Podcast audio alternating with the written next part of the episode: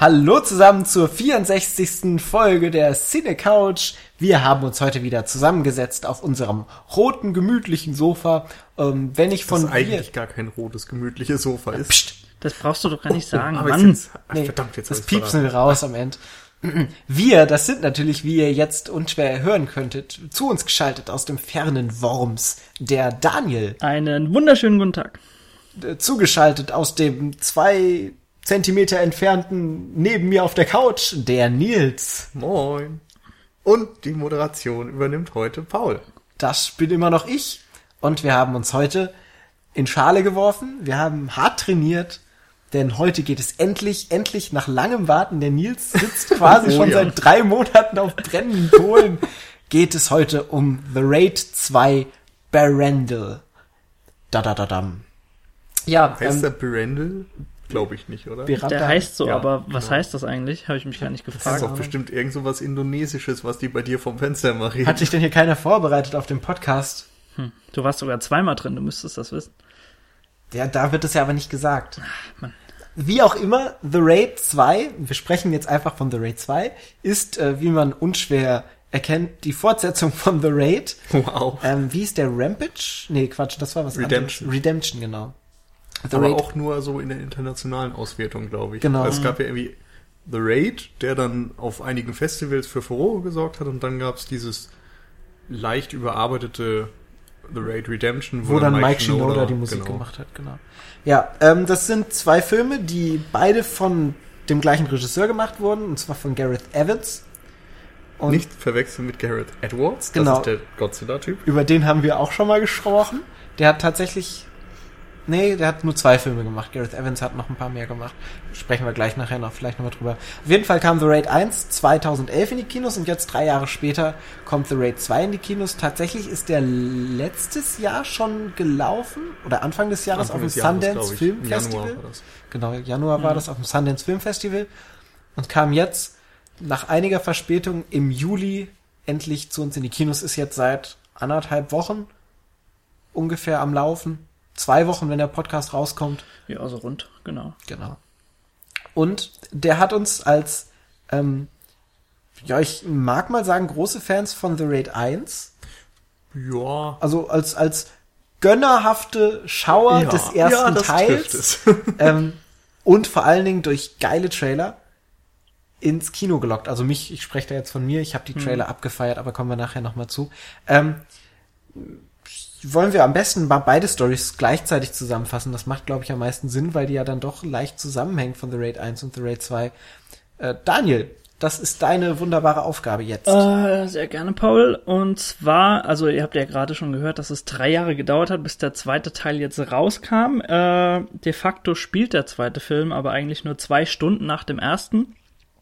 Denn der Plot geht im Grunde genau nahtlos weiter da, wo der erste aufgehört hat. Also wer den ersten nicht gesehen hat, es ging um eine eine SWAT, ein, ich weiß nicht, was das Pendant dort ist, also ein, ein Special Team der Ach ja, Polizei. Ja, Ganz kurz, das haben wir nämlich noch nicht gesagt, der Film spielt in Indonesien genau. und ist auch mit indonesischen Schauspielern besetzt, weil du gerade gemeint hattest dort und wir hatten das noch nicht erwähnt, deshalb kurz noch hinzufügen. Ja. Und ähm, es geht eben darum, dass dieses, äh, dieses SWAT-Team oder was auch immer äh, ein Hochhaus stürmen soll, weil sich ganz, ganz oben äh, ja ein Mafia-Boss aufhält, der hochgenommen werden soll. Und äh, wie es so kommt, natürlich äh, schaffen sie es nicht äh, lautlos durch dieses Gebäude und ja, der Mafia-Boss verkündet im Grunde allen Bewohnern dieses Gebäudes, dass jeder, der dieses, dieses Team zur Strecke bringt, keine Ahnung, bis, bis an ihr Lebensende, glaub, mietfrei wohnen konnte. Irgendwie so war das. Auf jeden Fall äh, haben sie es dort mit ganz, ganz vielen bösen Fieslingen zu tun. Aber das nochmal ganz kurz nochmal so am Rande, äh, um den ersten Film nochmal so Revue passieren zu lassen. Der zweite, nachdem sie eben äh, diesen, ja, diesen Mafia-Boss zur Strecke gelegt haben, äh, geht jetzt naht nahtlos weiter. Nur muss Rama, also Iko Uweis, der Hauptdarsteller, Aus dem ersten Teil auch der einzige Überlebende letztendlich Ganz von der genau. SWAT-Einheit. äh, der muss schnell erkennen, dass es ja in diesem Hochhaus, das sie unter sehr hohen Verlusten gestürmt hatten im Einser, sich eigentlich nur um Marionetten, um kleine Fische der Unterwelt handelte und äh, ja, um seine Familie jetzt auch weiterhin darüber hinaus zu schützen, nimmt er einen Decknamen, ich glaube Judah hieß er jetzt im zweiten Teil, an und ja. soll unter diesem Decknamen eine ja eine der an, angesehensten oder vielmehr ja wichtigsten Mafia-Familien Chakatas infiltrieren, um gewisse Informationen über korrupte Cops, über korrupte Polizisten zu sammeln. Und äh, ja, um überhaupt mal erst in Kontakt zu treten mit dieser Mafia-Familie, lä lässt er sich, äh, ich wollte gerade sagen, lässt er sich einweisen in, ins Gefängnis, aber er begeht ja wirklich Taten, um dann äh, letztendlich dort zu äh, landen. Dort zu landen, genau. Und ja, dort beeindruckt er dann in gewisser Weise den Sohn des Mafia-Bosses, der dort auch eine gewisse Zeit absitzen muss und beschützt ihn und wird äh, danach in gewisser Weise dort aufgenommen und möchte dann aufsteigen auch und äh, beeindruckt natürlich auch dann mit seinen mit seinen mit seinen Kampfkünsten. Und äh, das große Problem ist aber, er kann nicht wirklich auf, der, auf die Suche nach korrupten Cops gehen, weil dieses Gleichgewicht, was in diesem Clan herrscht, so ein bisschen äh, ja außer Gefüge gerät, weil weil der der hieß er Besho, Bejo, beziehungsweise es sind ja zwei Clans, also es sind ja die indonesische und die japanische genau. Mafia, die zusammen auf dem Gebiet äh, herrschen und sich quasi in einem Gleichgewicht befinden. Ganz genau. Ja. Und äh, das wird ja ein bisschen äh, aus dem Gleichgewicht gebracht. Sollen wir das gleich jetzt auflösen? Oder ich glaube, da können wir später auch dazu kommen, warum ja. das so ist. Äh, by the way, ich habe immer ein klassisches Problem, wenn in Filmen gleichzeitig Koreaner, Japaner und Chinesen vorkommen. Geht das euch auch so? Ich finde das ganz schlimm. Oh ja. oh, ich weiß ja nicht, was ihr habt. Ganz, ganz schrecklich. Genau, das, ja. das so der grobe Überblick. Ähm, ihr seht jetzt auch, dass der Film weitaus ja ausladender angelegt ist, sage ich mal. Also der der erste ist ja wirklich noch teilweise in Echtzeit abgelaufen. Der Film dauerte irgendwie zwei Stunden und äh, das soll auch so den, den Zeitraum äh, umfassen, den sie gebraucht haben, um dieses Gebäude zu stürmen. Äh, Im zweiten ist es jetzt äh, völlig anders. Allein die Zeit, die er im Gefängnis absitzen muss, äh, habe ich gelesen, soll an die zwei Jahre oder so gedauert haben. Ja. ja. Genau, also ähm, er ist weitaus größer, epischer angelegt. Genau, der erste war ja auch eine krasse Low-Budget-Produktion. Der hat ja auch mehr so sich von Mund-zu-Mund-Propaganda weiter, ähm, war, war so ein Geheimtipp quasi. Und man hat ihm teilweise schon seine Low-Budget-Produktion angesehen, eben dadurch, dass es auf diesen einen Raum beschränkt war, dass du dich ständig in diesem Hochhaus quasi befindest. Und es war alles schon sehr, sehr handgemacht, diese ganze, dieser ganze Film. Und da sah man das Low-Budget hm. schon an. Und der ist jetzt deutlich, mit deutlich mehr liquiden Mitteln quasi geschaffen worden, der zweite Teil. Und das sieht man ihm auch an. Genau, also Wobei das man ihm aber auch immer noch ansieht, dass er nicht viel Geld zur Verfügung hat. Das hatte. stimmt. Also es ist eine deutliche Steigerung, aber immer noch kein Vergleich zu höher budgetierten Actionfilmen. Also sie wussten auf jeden Fall, sie wussten es auf jeden ja. Fall äh, sinnvoll mit dem Production Value umzugehen, was sie zur Verfügung hatten. Genau. Ja, ähm, genau, The Raid 1 haben wir gerade schon gesagt, war damals wie gesagt so ein Geheimtipp und hat sich dann unter Kennern und Freunden des asiatischen Kinos dann auch ausgebreitet, vor allen Dingen, weil es ja wirklich so eine Art multinationale Kollaboration war, dass eben Gareth Evans, der ein Waliser ist, ähm, der vorher auch schon zwei Filme, zwei Langspielfilme gedreht hatte, und zwar Footsteps, 2006 war das, glaube ich, und Merantau, 2008 oder 9. Ähm, Merantau tatsächlich auch schon mit Iko Uwei, das war der Protagonist, der in The Raid 1 und The Raid 2 den Rama, beziehungsweise der unter Decknamen Judah, den wir ja schon besprochen hatten, spielt. Da haben die sich kennengelernt. Und das war auch schon ein Martial Arts Film. Mhm. Okay. Und äh, mit The Raid wollte er dann eine Trilogie machen und es ist auch als Trilogie konzipiert. Das heißt, The Raid 2 ist jetzt quasi das Mittelstück von der Trilogie. Also ich weiß jetzt nicht, wo du deine Infos hier hast. Aber von Interviews mit Gareth Evans. Lustigerweise echt Sachen, die ich komplett anders im Kopf habe. Okay. Also ich habe den Film ja auf einer Presseverführung gesehen, habe da so ein mhm. Programmheft bekommen, wo ein paar Infos drin standen. Und da stand drin, dass Gareth Evans irgendwie nach seinem Studium äh, nach Indonesien gegangen ist und da dann erstmal eine Doku gemacht hat mhm. und da so ein bisschen dann Kontakte geknüpft hat. Das kann sein, so dass das Footsteps war, das weiß ich nicht. Ich glaube, der hieß anders, aber egal.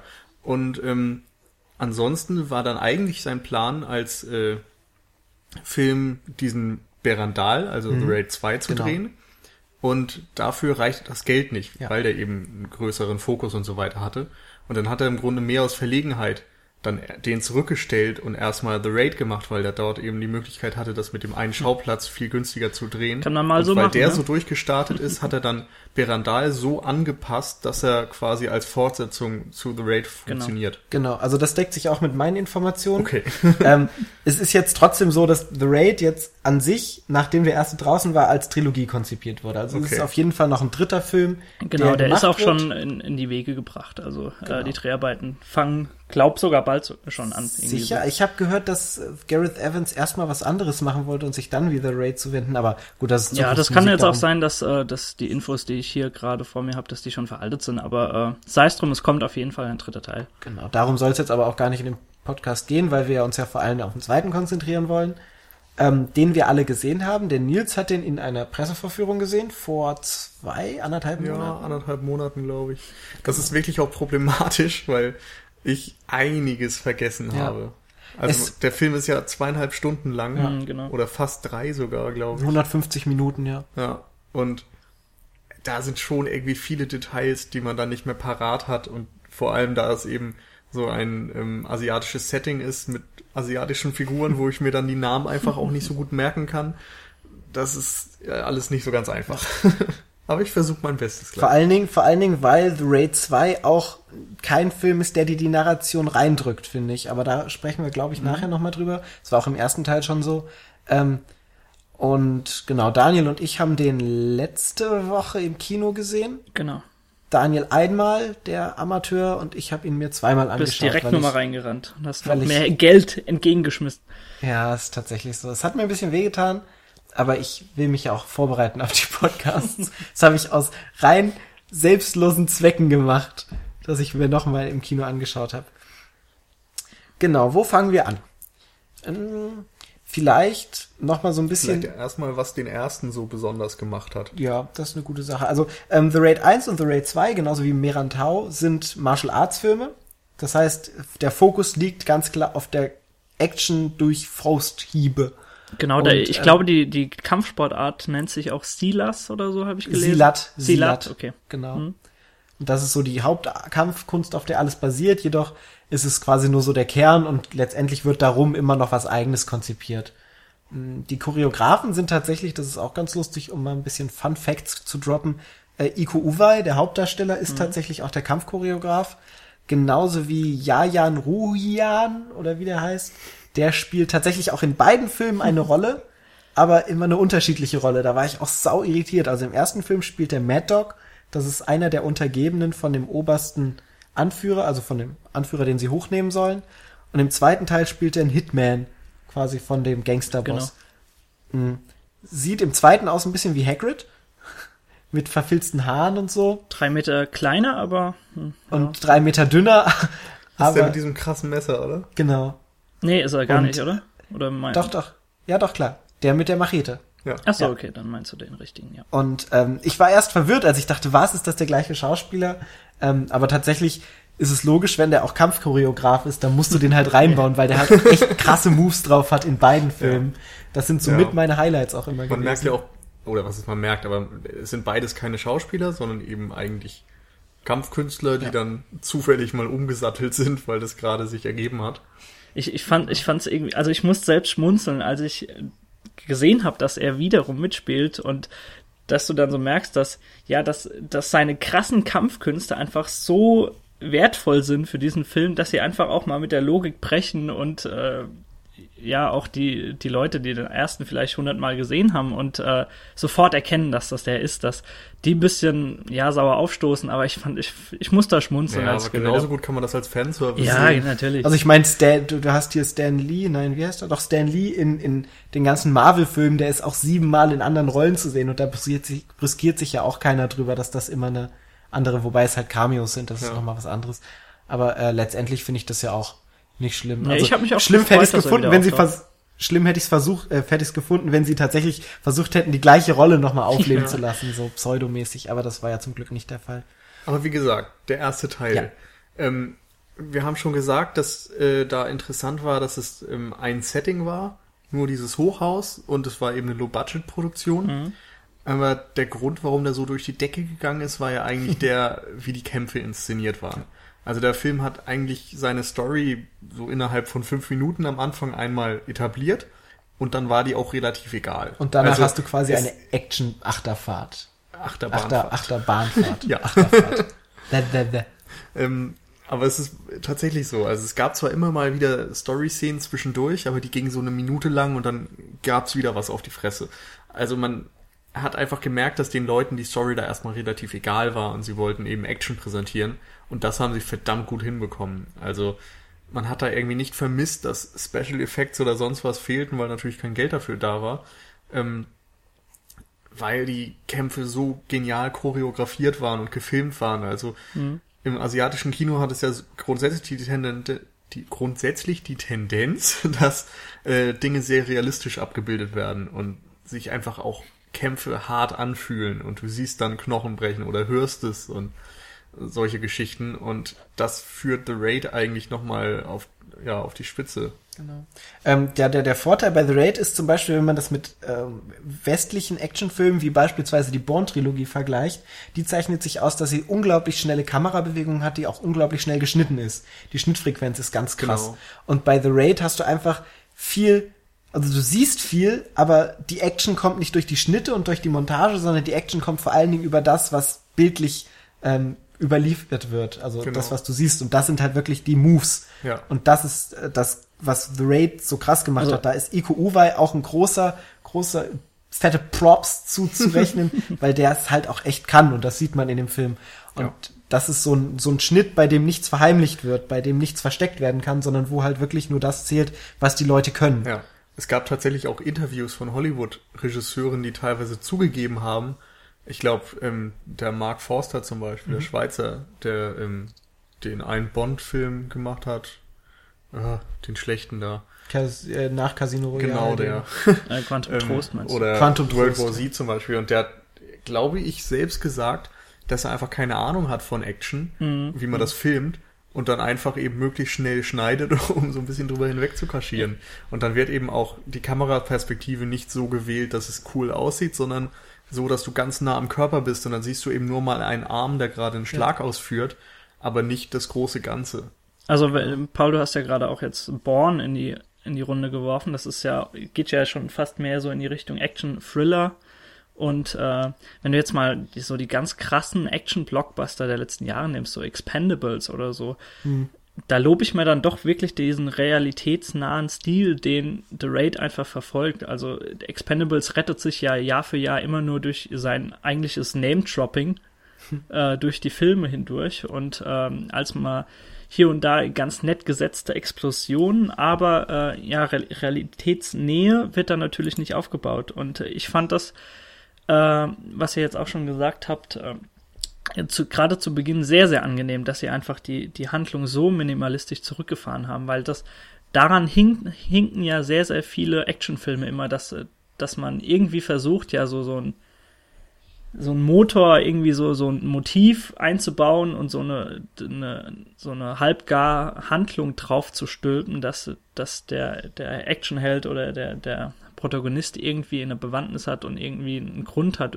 das alles überhaupt zu machen. Und ich fand es einfach sehr, sehr gut, dass das in der ersten Minute wirklich, als er irgendwie, ich glaube, da ist er noch am Anfang bei seiner Familie und äh, Mhm. verabschiedet sich dann, weiß nicht, ob er wiederkommt. Und äh, das ist einfach minimalistisch, aber ganz, ganz toll und äh, ja, abgehakt und dann geht wirklich der Film an sich los und das ist einfach super. Erinnert so ein bisschen an Judge Dredd, der auch in einem ähnlichen Zeitrahmen rauskam, der ja auch letztendlich genau die gleiche Prämisse hat, dass man sich ein Hochhaus hochkämpfen muss. Und im Vergleich dazu ist Judge Dredd halt, also ist ein ganz netter Vergleich eigentlich, weil der Film eben vor allen Dingen über CGI-Effekte, über krasse Special Effects, über diese Schnittfrequenzen und so, die wir hatten, zählt, während The Raid genau das Gegenteil quasi filmisch einschlägt, was, was so im Kontrast ganz schön ist. Ähm, zum Realismusgrad ist es ja tatsächlich so, dass die acht Haupt äh, die dann quasi diesem SWAT-Team angehören, die sich da, die du den Großteil begleitest durch den Film, ähm, dass die vor einem Drehbeginn äh, für eine Zeit in ein militärisches Bootcamp geschickt wurden, wo sie quasi als SWAT-Einheit, realistisch als SWAT-Einheit ausgebildet wurden, wie sie mit Waffen umzugehen haben, wie sie ein äh, Hochhaus stürmen, wie sich so eine SWAT-Einheit zu verhalten hat, wo tatsächlich auch teambildende Maßnahmen und so gemacht wurden, was letztendlich natürlich auch den Realitätsgrad unterstützt. Das sind nicht irgendwelche Idioten, die noch nie eine Waffe in der Hand gehalten haben, sondern in dem Moment waren das tatsächlich wenn auch schnell und äh, grob, aber es waren ausgebildete SWAT-Soldaten, die da tatsächlich dann das Hochhaus stürmten. Mhm.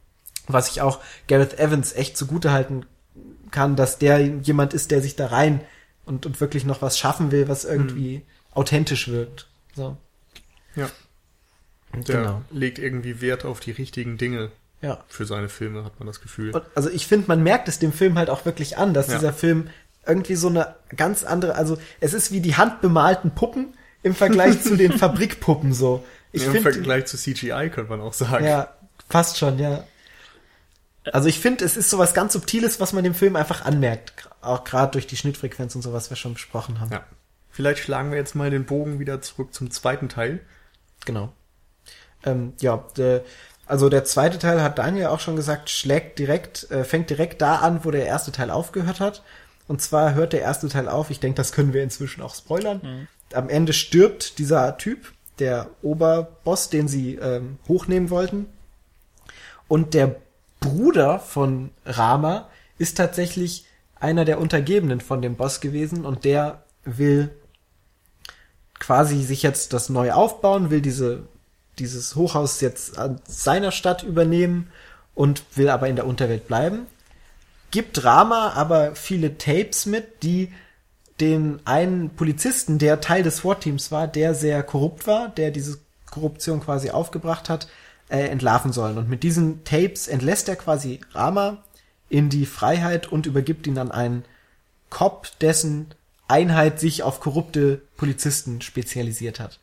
Und eben mit diesem Treffen beginnt der erste Teil, äh, der zweite Teil. Und gleichzeitig haben wir am Anfang die Szene, wie der Bruder von Rama getötet wird. Das ist die erste Einstellung, die wir haben. Und dann kommt der Titel, was übrigens ein geiler Schnitt ist, weil du es auch nicht erwartest, so schnell, dass der Kerl halt stirbt, weil er so lang introduced wurde und dann Pam ist ja gleich tot. Was übrigens auch ein super ja, Bild ist, was, was da gewählt wurde, wenn ihr euch noch erinnern könnt. Ja, ja, das war der Hammer. Also man sieht diese weite Landschaft genau, und so irgendwo die, ganz links unten in der Ecke fährt dann so das Auto hin. Ästhetisch einfach wunderschön eingefangen und du da brauchst so ein paar Sekunden, bis du überhaupt merkst, oh, da links ganz unten äh, in der ja. Kartierung passiert gerade was. Da lohnt sich dann auch direkt schon der Kinobesuch mhm. irgendwie, weil das auf jeden Fall auf einem Fernseher eine ganz andere, weniger beeindruckende Wirkung entfalten würde. Allerdings lohnt sich der Kinobesuch am besten, wenn man alleine ist ist. Ich er, er, er merke immer wieder, wie kacke mich diese Kinobesucher ankotzen, die einfach sich keine ruhigen Filme anschauen können. Hm. Das war damals bei Nymphomaniac genauso. Also diese einen 30 Sekunden Schwarzbild hattest am Anfang. Und es war bei The Raid 2 auch so. Du hast ja erstmal nichts. Du hast ja 30 ja. Sekunden lang quasi nur diese Wiese, die du siehst. Und die Leute kommen damit nicht klar. Die ersten, nach zehn Sekunden kamen die ersten blöden Kommentare. Und ich habe mich aufgeregt. Ich hätte die am liebsten gleich rausgeschmissen also, aus dem. Ich will echt. Also du sitzt da, Moment, du sitzt da, willst, denkst jetzt, oh geile Kameraeinstellung, geil, mhm. jetzt will ich mich auf den Film freuen, der wird geil. Ne, ne, guck mal, ne, wie the, wie the, blö, bla, blö. Oh, ich will nicht wissen, was damals äh, bei 2001 los war, als das so ewig gedauert hat. ja, ja, schlimm. Ja, ich bin sehr froh, dass ich den nicht gesehen habe im Kino. Äh, sei es drum, also. Da hatte ja. ich natürlich dann auch Glück mit meinem vergleichsweise ja, Fachpublikum. ja. äh, wir waren gerade bei der ersten Szene und äh, damit hat es einfach zwei oder drei Sekunden gedauert, bis ich mir einfach selbst sicher sein konnte, okay, jeder, jeder, jeder Kamerawinkel ist wieder wundervoll gewählt und äh, ich hatte überhaupt gar keine Sorge, dass das irgendwie nachlässt im Film. Ich weiß nicht, wie euch da ging. Ich fand nur erstmal problematisch, wie es eingeführt wurde. Mhm. Also es wurde eben nicht nur noch mal mhm, so ein genau. Recap zum ersten Teil geliefert, so dass du echt ein bisschen aufgeschmissen bist, wenn du dich da nicht gut dran erinnerst. Und ich habe mich zum Beispiel nicht gut dran erinnert, weil The Raid 1 einfach für mich kein Film war, wo ich jetzt von der Story viel erinnere. Also ich hätte sagen können, das ist eine SWAT-Einheit, die stürmt ein Hochhaus. Aber viel mehr blieb da nicht hängen, da blieben eher so die Kampfszenen eben hängen. Mhm. Und dadurch hat mich das erstmal schwer irritiert, dass da jemand erschossen wurde und ich musste überlegen, wer das ist und habe dann eigentlich auch erst nach dem Film oder in irgendwelchen Dialogen dann mal mitbekommen, wer das jetzt war und was das alles auf sich hatte. Ja. Und das ist ein Mittel oder ein Problem vielleicht auch, das sich so ein bisschen durch den ganzen Film zieht, finde ich, dass ähm, vieles nicht gut erklärt wird oder überhaupt, dass es so äh, handlungstechnisch teilweise ein bisschen holprig ist. Ähm, ja, also ich stimme dir zu, dass dieser Umstand so ist, aber im Gegensatz zu dir sehe ich da tatsächlich kein Problem drin, sondern tatsächlich eine Stärke von dem Film, weil ich finde, dass der Film, äh, The Raid 1 auch schon, mhm. also ich habe äh, The Raid 1 vor, vor längerer Zeit gesehen, dann habe ich The Raid 2 gesehen im Kino, mir ging es genauso wie dir, ich konnte mich an vieles nicht mehr erinnern und war am Anfang erstmal aufgeschmissen. Dann habe ich mir zu Hause nochmal The Raid 1 angeguckt und bin dann nochmal ins Kino gegangen und habe mir nochmal The Raid 2 angeguckt. Ähm, und es ist tatsächlich so, dass mir auch im ersten Teil jetzt mehr Story aufgefallen ist in den Dialogen, als es mir bei The Raid 1 nach dem ersten Gucken aufgefallen ist, ja. wo ich dachte, naja, das labern die nur so. Ähm, aber es haben sich tatsächlich schon, da hast du auch gemerkt, dass das schon konzipiert war, als dann Fortsetzungsgeschichte, dass ähm, diverse Sachen einfach vorgeplant waren in Gesprächen, die sich dann erst im zweiten Teil offenbaren. Mhm. Und das ist so eine Geschichte, die du dir selber mitdenken musst, wo du selber unglaublich ja. viel nachdenken musst und wo dir nicht gesagt wird, der ist der, der ist der, passt mal auf. Und ich habe das Gefühl, dass auch jetzt im zweiten Teil noch viele Sachen storytechnisch einfach offen gelassen sind, weil sie nicht zu Ende gedacht wurden und zu Ende erklärt wurden, die im dritten Teil hoffentlich noch mit einer Klammer dann geschlossen werden. Ähm, Finde ich unglaublich erfrischend, weil ich keinen Bock habe auf Filme, ja. die mir ständig die Story reinpressen. Ja, das, und das haben wir heutzutage also, viel zu viel. Der setzt schon irgendwie einen gewissen, ja, einen gewissen Anspruch voraus. Ja. Also du musst da aufmerksam sein bei dem Film und so weiter und eben auch dich damit beschäftigen wollen und so. Aber ja, ähm, ich finde, dafür, dass es im ersten Teil eben so wenig zur Geltung mhm. kam, ist es ein bisschen, also die, der Schritt ist ein großer, sag ich mal, vom total niedrigen Ansatz des ersten zum zweiten, der jetzt auf einmal so viel erzählen ich, möchte. Ich wollte also Paul, kann ich kurz? Äh, ja, klar. Ich würde ganz gerne einfach mal prinzipiell in die Runde werfen, ob ihr ein Problem hattet, dass, dass die Story auf einmal im zweiten Teil jetzt so wirklich so überbordend ist. Genau, das haben wir überhaupt noch gar nicht so festgestellt, glaube ich, dass die Story halt wirklich einen deutlich größeren Teil einnimmt. Ja. Also der Film ist 50 Minuten länger als der erste Teil. Und, und das diese, liegt definitiv. Das liegt daran. hauptsächlich an der Story. Genau. genau. Ja. Also für mich war es so, dass sich das, hm, ja, ein bisschen würde ich es kritisieren, weil ich eben das Gefühl hatte, dass die Story nicht hundertprozentig überzeugend erzählt war. Also wenn es jetzt mhm. eine Geschichte gewesen wäre, die vollkommen rund ist, die irgendwie mich direkt am Anfang abholt und dann auch bis zum Ende einen Bogen schlägt und so weiter und die ganze Zeit mich dranbleiben lässt, dann wäre das vollkommen okay gewesen. In diesem Fall ging es mir jetzt so ein bisschen so, dass ich teilweise durch die vielen Figuren und Zusammenhänge und so ein bisschen überfordert war und mir gewünscht hätte, dass es vielleicht ein bisschen mehr auf den Punkt gebracht wird oder sogar weggekürzt wird und stattdessen mehr von der Action mhm. da ist. Denn die ist, das, da sind wir uns, glaube ich, einig, das wahre Highlight Klar. des Films. Aber ähm, um aber ich fand es jetzt nicht groß störend. Okay. Um darauf direkt einzugehen, also da, das schwebte mir jetzt wirklich äh, mehrere Tage im Kopf und ich habe es die ganze Zeit versucht so äh, hinzuwenden, dass es nicht nach allzu großer Kritik klingt, äh, weil wenn ich jetzt einfach mal Filme dagegen stelle, wie beispielsweise Oldboy, über den äh, ja ich glaube vor zwei Wochen hier gesprochen wurde mhm. von euch, oder sagen genau. wir mal auch The Man from Nowhere, ähm, dann sind das Filme, die nicht nur rein visuell, auch ganz, ganz prinzipiell audiotechnisch auf so ganz, ganz vielen Ebenen wunderbar funktionieren, auch narrativ. Und das ist genau der Punkt. Äh, das sind Filme, die dramaturgisch ganz, ganz toll gesetzt sind und wirklich auf eine Klimax hin, hinarbeiten. So, und bei The Raid 2 ist das für mich jetzt so, dass gerade mit den Action-Szenen, dass die so auf einer konstanten Welle an ja, Euphorie äh, schw schwimmen. Also es gibt da irgendwie keine Steigerung.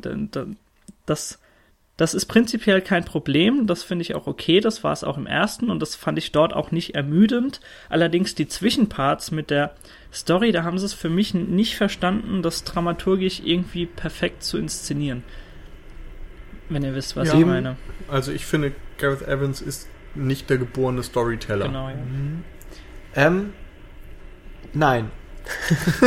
also ich, ich bitte begründen. Ähm, also ich hatte während dem Schauen das Gefühl, dass diese ähm, Storyteile tatsächlich die Action aufwerten.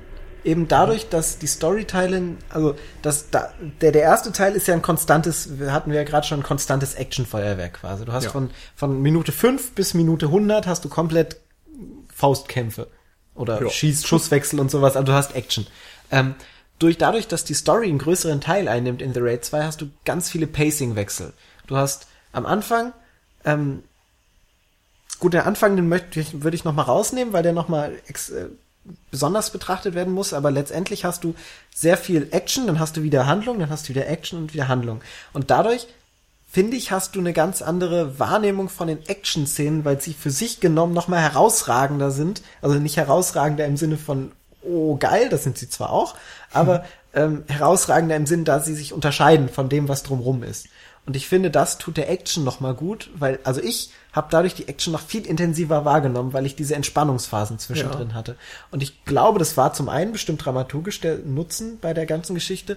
Außerdem finde ich die Story ähm, rund. Also ich finde, die Story ist keine große Story, wenn du jetzt Oldboy oder so hast, wo du diesen krassen Twist am Ende hast, wo du denkst, oh mein Gott, was ist da passiert? Also die Story ist jetzt garantiert nicht die elaborierteste, aber die Story ist das, was wir Gareth Evans auch schon zugerechnet haben. Sie ist glaubwürdig, finde ich. Also ich habe mir, Ja. ich habe mir gedanklich auch wirklich schwer getan, das Ganze jetzt irgendwie in Vergleich zu setzen mit Man from Nowhere und Oldboy, die bei mir einfach sehr, sehr hoch im Kurs stehen, weil ich die, ja, die Filme einfach auch nicht in einem äh, prinzipiellen Genre zusammen verorten will, weil das, diese, diese typischen koreanischen Rache-Flicks, die haben noch viel, viel andere Versatzstücke als, äh, als jetzt ein purer Actionfilm. Deswegen würde ich das jetzt echt nochmal in ein ganz anderes Genre also ich stecken. würde das auch nicht vergleichen Aber ähm, für mich war es einfach so, dass, dass die Story per se nicht so rund war, wie du sie jetzt erachtet hast. Deswegen Ja. ähm, war mein Problem da jetzt einfach, dass, dass ich das nicht so als, okay, jetzt ist die Action-Szene fertig, jetzt komme ich mal runter eine Minute und dann geht's weiter, sondern äh, also so die Zwischenparts waren sogar eher das Ermüdende, Ermüdende für mich und nicht die Action-Szenen, die auf einem Pacing abgelaufen sind. Also ich weiß, ich stehe so ein bisschen dazwischen, glaube ich. Also ich fand das Pacing an sich sehr gut, dass eben, wie Paul sagte, immer sich Dialoge oder Handlungsszenen von Action-Szenen abheben und so. Aber während die Action-Szenen eben Grund oder durchweg überzeugt haben, fand ich die Handlungsszenen einfach teilweise nicht so toll. So, also es war, wie gesagt, nicht störend. Es ist auch nicht so, dass man da irgendwie groß was dran kritisieren könnte, aber es ist irgendwie, wenn man es mal insgesamt betrachtet, eigentlich gar nicht so eine komplizierte Geschichte. Aber so wie sie erzählt wird, wirkt sie unfassbar komplex. Hast du Und recht. ich hatte irgendwie Probleme zu folgen und so weiter. Und da, da macht sich Evans vielleicht das Leben unnötig schwer. Also ich finde, die Story wird so erzählt, dass die Story quasi keinen Zuschauer hat, dem die Story erklärt werden muss. Sondern die Story wird so erzählt, wie sich Menschen normal unterhalten können. Die Menschen, die da in dieser Narration vorhanden sind, die haben das Background-Wissen, was der Zuschauer nicht hat, was der Zuschauer sich erst erarbeiten muss. Aber dieses Background-Wissen wird einem nicht äh, auf der Platte quasi serviert, sondern man muss sich eben aus den Dialogen, die man hat, dieses Background-Wissen, was die Figuren schon haben, aneignen, indem man Versatzstücke aufgreift. Ähm, das war tatsächlich im ersten auch schon so. Da gibt's nämlich einen Nebensatz, wo ähm, von Resa gesprochen wird, der dessen Name vorher noch nie gefallen ist. Das war so im Enddialog zwischen dem korrupten Polizisten und dem ähm, Boss von dem Hochhaus, wo die über Resa sprechen und du denkst, ja, was ist das denn? Was kann ich jetzt damit anfangen? Und dann kommt der zweite Teil und da siehst du, dass Resa der Polizisten äh, Anführer, also der der der Oberkopf, wie nennt man sowas? Ja. Der Kommissar. Kommissar, Keine keine Ahnung. Ahnung, der Oberkopf quasi ist. Und dann erschließt sich quasi erst dieser Ja. Dialog im ersten Teil. Aber Und für mich das, ist das nicht unbedingt eine Stärke. ich finde das ganz geil. Da kommen wir, komme ich aber auch, würde Mhm. ich gern nachher noch mal einen Vergleich zu einem anderen Medium gerne Okay. ziehen, das sich ganz gut dann Ich, anbietet. hä- ich hätte noch dazu einen passenden äh, Punkt, wenn ich den jetzt kurz reinwerfen dürfte. Äh, und zwar habe ich mal bewusst, nachdem ich im Film war, nach schlechten Bewertungen für den Film gesucht. Und es hat tatsächlich eine ganz schöne Weile gedauert, bis ich irgendwie auf eine Meinung gestoßen bin, die dem irgendwie äh, nahe kommt. Und zwar hat da jemand geschrieben, ich lese das jetzt mal einfach ganz kurz vor. Äh, nach dem knackigen ersten Teil eine herbe Enttäuschung. Gerade die simple und schnell erzählte Story und die kompromisslose Over-the-Top-Action hat für mich den ersten Teil ausgemacht. Beim zweiten Teil wurde auf Teufel komm raus versucht, eine tiefgründige Story einzubauen. Dass dem nicht der Fall ist, haben wir jetzt teilweise geklärt, würde ich sagen. Äh, ein zweiter Punkt, der aber da drin steckt. Ja, also, also wir können zumindest sagen, dass die Story nicht tiefgründig ist. Das Genau, sind wir uns, glaube ich, einig. Äh, weiterhin geht's. Viele Charaktere kommen einem einfach umsonst vor und werden viel zu lange eingeführt, sodass der eigentliche Hauptcharakter irgendwann, irgendwann mal in den Hintergrund gerät. Was sagt ihr denn dazu? Nein. Etwas mehr als Also da Nein? Bin ich, bin ich ein bisschen befangen. Also bei mir war es so, dass ich, wie gesagt, dieses Programmheft hatte und ein bisschen drin rumgeblättert hatte. Und dann wusste ich vorher schon, dass irgendwie zwei Figuren auftauchen. Einmal Hammer Girl und dann Baseball Bat Boy. Ja, und der, genau. Und insofern dachte ich so, oh mein Gott, so der erste war doch so ernsthaft eigentlich und jetzt kommen solche Figurennamen, wird das jetzt Quatsch oder was erwarte ich da?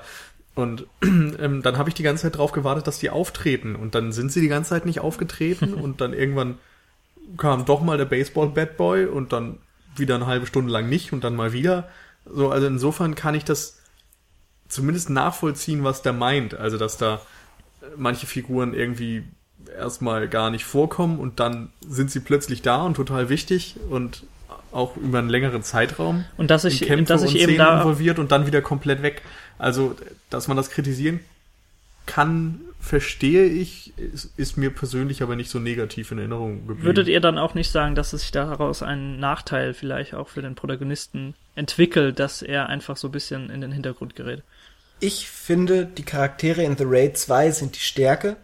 Es sind tatsächlich, oder sind eine große Stärke von dem Film, die ihn auch für mich nochmal deutlich über den ersten Teil erheben. Weil beim ersten hast du, wie die äh, Review das doch treffend gesagt hat, hast du halt nur quasi Iko Uwei, also Rama, und ähm, dann vielleicht noch den, den äh, Oberboss von, von dem, von dem, äh, dem Hochhaus und dann noch den Bruder von ihm, der so ein bisschen Ja, aber den SWAT-Polizisten, den Leiter, den musst du auf jeden Fall auch noch nehmen. ja, genau, und den korrupten Polizisten. So.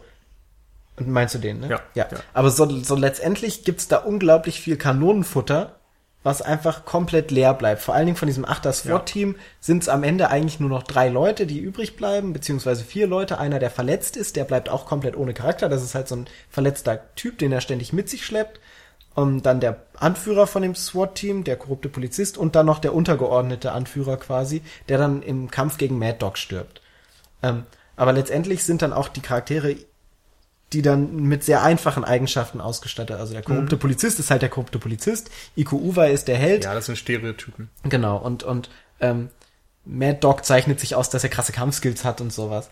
ähm, und ich finde, der Raid 2 macht da nochmal einen großen Schritt, in dem ganz viele Eigenschaften den Leuten zugeschrieben werden, was sie absondert von den anderen Menschen. Also wenn du zum Beispiel Hammer Girl hast, die hat Hammer als Kampfsache, das ist, der Name ist halt blöd, aber letztendlich ist es das erstmal schon was, was sie individuell gestaltet, dass sie diese Hammer-Kampfstil hat. Der Baseball-Bat-Kerl hat ein Baseball-Bat. Ähm, dann gibt's diesen, diesen wieder von dem Schauspieler von Mad Dog verkörperten Kerl. Wie heißt der? Der, der hieß, äh, Moment, äh, ne, hm, äh, Irgendwas Indonesisches, ist auch egal. Prakoso? Prakoso, genau, sehr so gut. Prakoso hieß er, ja. Der hieß Prakoso und ähm, der, die zeichnen sich alle schon mal durch unterschiedliche Kampfstile aus, Aber beziehungsweise doch nicht durch mehr. Ja, Moment. Und ich finde, den Menschen wird auch eine Vergangenheit versucht zu geben. Also wenn du zum Beispiel Hammer Girl hast, hat die, ist die zum Beispiel noch stumm, was komplett keine Relevanz für die Story hat, was dir aber diesen Charakter irgendwie mehr ausfüllt.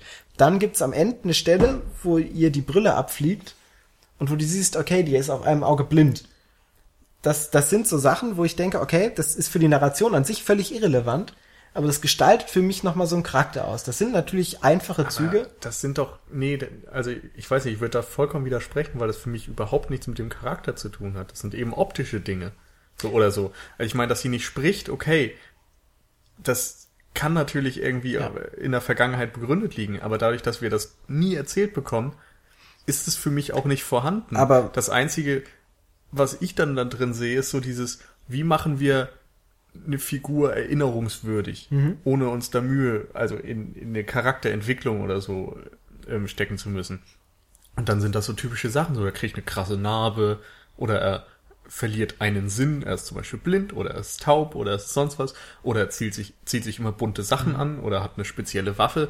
So, das sind so diese einfachen Dinge. Das ist für mich kein Charakter, sondern das ist einfach so ein Gimmick. Hm, Ja, stimmt. Es ist, ist auf jeden Fall kein, also ich sag ja, dass es kein Charakter ist, der vom Film ausgearbeitet wird. Ja. Aber mir ging es bei der Rezeption so, dass ich eben durch diese Anhaltspunkte, also der Film ist auch ein Film, der sehr über das Visuelle geht. Das kannst du ja, Ja. nicht, Das definitiv. ähm, Aber das ist eben für mich der Widerspruch. Also es ist immer sehr visuell, aber nie tiefgründig. aber ich finde gerade durch diese visuelle Sachen hast du viel, also hast du sehr viel, was dein, dein, dein Auge einfängt. Eben durch, dadurch, dass so ein, so ein Charakter wie Hammergirl noch ausgestattet wird. Du hättest jetzt Hammergirl auch einfach nur mit Hammern kämpfen lassen können und gut ist. Aber dann hast du sie halt noch stumm gemacht, du hast sie, äh, du hast ihr eine Narbe gegeben, eine Narbe gegeben. Hat sie nicht auch noch eine Schuluniform oder so? Nee. Oder irgendwas in der Richtung? Nee, nee, sie hat ein Kleid an. Ah, okay. Aber ähm, das sind, also Ich natürlich, mich an alles. gerade wenn du Baseball Bat, Man, Boy, wie auch immer und äh, Hammergirl nimmst, hast du sehr comichafte Gestalten. Ja. Ähm, ich habe auch gehört, dass The Raid 2 zu einem Comic noch gemacht werden soll, weil sich das einfach anbietet. Und ähm, das ist auch keine Frage so, das ist so superheldenmäßig, der wird mal durch ein visuelles Ding Merkmal ausge äh, ausgezeichnet, der hat eine bestimmte Angriffswaffe. Bei Thor ist es der Hammer und sowas, so ist es ähnlich. Ähm, Finde ich, passt aber ganz gut, weil du sehr viele Charaktere hast, mehr als äh, im ersten Teil, die irgendwie individuell sein müssen. Und dadurch schafft es der Film ganz gut, sie individuell zu gestalten. Und gerade bei Hammergirl finde ich ein Beispiel, wo ich mir denke, okay, was hat diese Figur für einen für einen Background? Der wird dir nicht äh, äh, gegeben, aber für mich ist das so, wo ich denke, ey cool, das ist cool, da hat sich Also wer ist motiviert, dir selbst Gedanken zu machen. Genau. du? Und das finde ich schafft der Film, also gerade bei, bei Hammergirl bei der Figur ganz gut, Hm. genauso wie bei der Figur von ja Jan Ruhian, die mit einer Vergangenheit Also- ausgestattet wird, auch ganz explizit. Da muss ich dir wirklich recht geben. Also bei dem funktioniert das wirklich gut, dass du, dass du genug Background auch bekommst. Ich glaube, es ist nicht sehr lange. Es sind vielleicht 10 Minuten oder 15 Minuten, was das Ganze einnimmt vom Film. Aber äh, du entwickelst trotzdem ein gewisses Gefühl für diesen Charakter und auch ein Mitgefühl. Äh, ja, wenn, wenn es ihm dann an den Kragen geht, äh, teilweise. Und äh, gerade bei den anderen zwei Charakteren, die du jetzt genannt hast, da ist mir, sind mir die, also ganz ehrlich, sind mir die Gimmicks wirklich too much. Also das hat mich so ein bisschen aus der Ernsthaftigkeit, die der Film sonst wirklich noch besitzt, wie im ersten Teil, diese Realitätsnähe, das hat mich da ein bisschen rausgerissen. Das hat angefangen, als dieser Kerl wirklich seinen Baseball rausholt und ziel, zielgenau seine Opfer ausschaltet damit. Das war mir wirklich too much. Also ähm, dass, dass, dass die gute Frau dann wirklich auf einem Auge noch blind war, geschenkt. Das war so im Ende so, so in der, in einer Aktion gezeigt. Aber äh, gerade dieser Baseball-Schläger, Schläger, äh, ja, der, der, der war mir wirklich zu viel. Aber gerade mit Bracoso muss ich dir wirklich recht geben. Da, da, da stimmt das. In der Beziehung gab es auch wirklich schon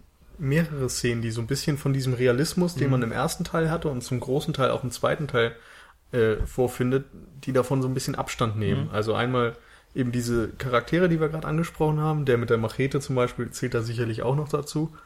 Und ähm, auch teilweise, was die Gewalt angeht, finde ich.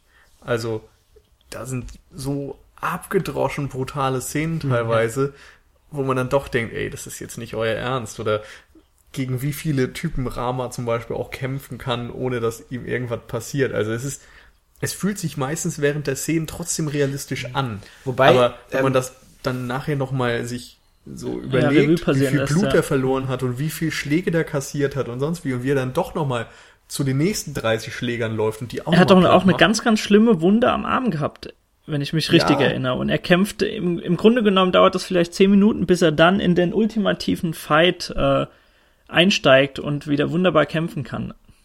Ja, genau, solche Sachen eben. Hm. So, das ist, wie gesagt, was, das ist so ein bisschen Erbsenzählerei, weil Hm. Ja. es mir beim Schauen überhaupt nicht, also negativ aufgefallen ist in dem Sinne, dass es mich gestört hätte. Hm. Also die Action ist so geil die ganze Zeit, dass ich über solche Sachen locker hinwegsehen kann. Aber es ist schon so, dass der Tonfall da so ein bisschen variiert und nicht immer durchgängig ist. Also The Raid 2 ist auf jeden Fall deutlich überstilisierter, als es The Raid 1 noch Definitiv. ist. Können Ja. wir uns, glaube ich, auch drauf einigen. Ähm, also ich habe ja die blöde Situation, dass ich Superhelden irgendwie eigentlich ganz geil finde, also so Comic-Superhelden, aber überhaupt nichts mit Superheldenfilmen anfangen kann. Also mit diesen ganzen Marvel-Gedöns und so, DC-Filmen kann ich nichts anfangen. Und deshalb freue ich mich halt immer, wenn ich irgendwelche Filme finde, die nicht sowas sind, sondern die das irgendwie in andere Filme einpacken. Also Kick-Ass fand ich ganz geil, was ja auch so eine Parodie auf Superheldenfilme ist. Und eben jetzt The Raid 2 fand ich halt diese Superhelden-eske Sache wieder saugeil in Form von Hammer.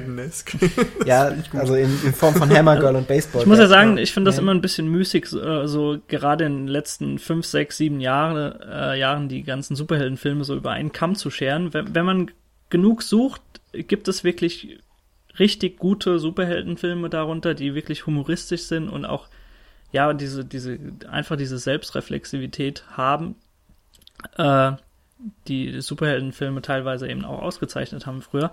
Äh, da gibt schon gute Filme, aber äh, ja, ich verstehe schon, was du meinst.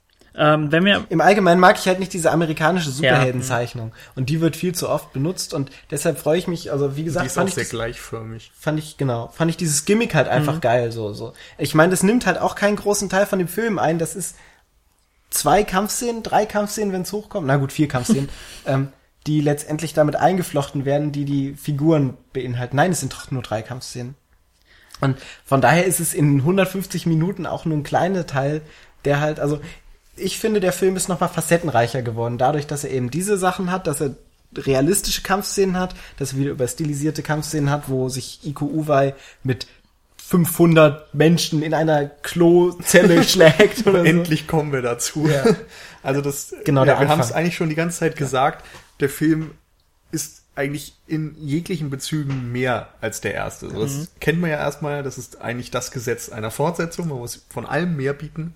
Und The Raid tut es. Der hat eben mehr Story, mehr Figuren, mehr Kämpfe, mehr Schauplätze, Mehr Fäuste. mehr Gewalt, mehr alles.